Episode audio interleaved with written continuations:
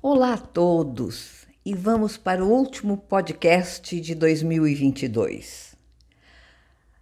No podcast anterior, eu abordei a questão das reações às festividades, ansiedade ou solidão. Hoje, eu estou aqui para comemorar mais um ano dessa coisa incrível chamada vida. Mesmo com perdas ou sofrimento, com certeza houve momentos de conforto e alegria.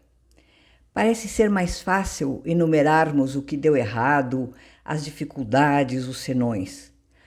Mas eu creio que um dos exercícios com resultados incríveis é alinharmos nosso pensamento às boas lembranças, mesmo que algumas tenham sido tipo detalhes de algum momento. Olha, esse ano foi um ano em que eu perdi a minha melhor amiga. A Maria Helena foi minha alma gêmea neste mundo. Houve permaneço em luto. Mas o que supera essa tristeza são as maravilhosas lembranças das nossas risadas, da cumplicidade entre as amigas, as trocas de afeto. Ela costumava dizer que a nossa alegria reverbera para o universo, que nos devolve em dobro os bons sentimentos. Fica aqui, então, mais que a saudade, o compartilhar dessa lembrança afetiva e que o universo nos devolva o prazer dos, bons momentos que cada um de nós teve nesse ano. Avaliar as dificuldades, os senões ou tropeços nos permite preveni-los. Errar, escorregar é algo comum e faz parte da nossa trajetória. Permanecer nas situações de desgaste, nos erros de avaliação, nas dificuldades que podem ser superadas, está mais para fatalismo do que vontade de superação. A melhor forma de vencer medos, culpas ou vergonha é ter um plano para livrar-se das situações que nos colocam nessas situações de constrangimento ou desgaste. Ficar remoendo o que aconteceu é masoquismo, é vontade de sofrer. Pessoas com transtorno bipolar, por exemplo, ao saírem de suas crises de euforia, ficam extremamente envergonhados e sentindo-se muitas vezes culpados. Ter culpa, pessoal, por uma situação criada em um momento de crise não adianta.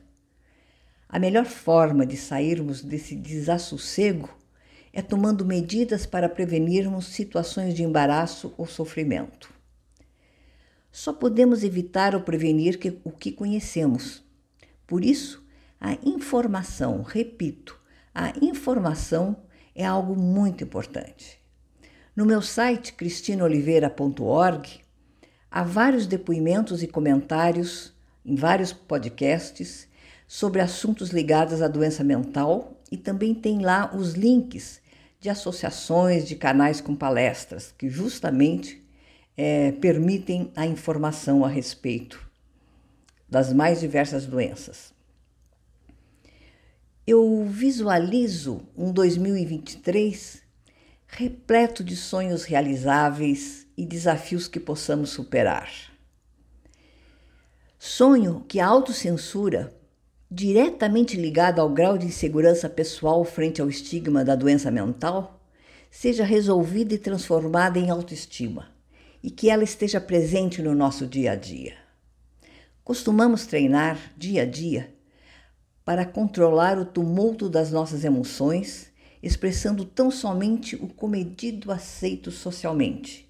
E junto com isso, vamos amordaçando a nossa autoestima tornando-nos inseguros para expressar opiniões, defender posições, ainda mais em frente aos que representam autoridade. Que esse desafio diário seja superado nesse novo ano. Que a doença, o diagnóstico, seja colocado no seu devido lugar, apenas um aspecto da pessoa que somos. Que deixemos de ser pacientes para nos tornar pessoas que sejamos o sujeito da nossa própria história, que os desafios e sonhos individuais façam parte de um coletivo que possa florescer, crescer, amparando e acolhendo aos que em algum momento possam ter mais dificuldades. que os grupos de ajuda mútua, o suporte de pares estendam-se país afora. Que a empatia, a empatia supere o rancor.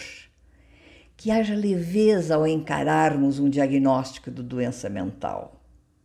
Que a solidão não pese, mas equilibre. Lembre-se, insisto, no recado de afeto. Se necessário, peça ajuda.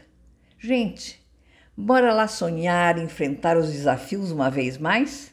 Temos 365 dias pela frente. Bom ano novo para todos nós. Meu até breve o ano que vem.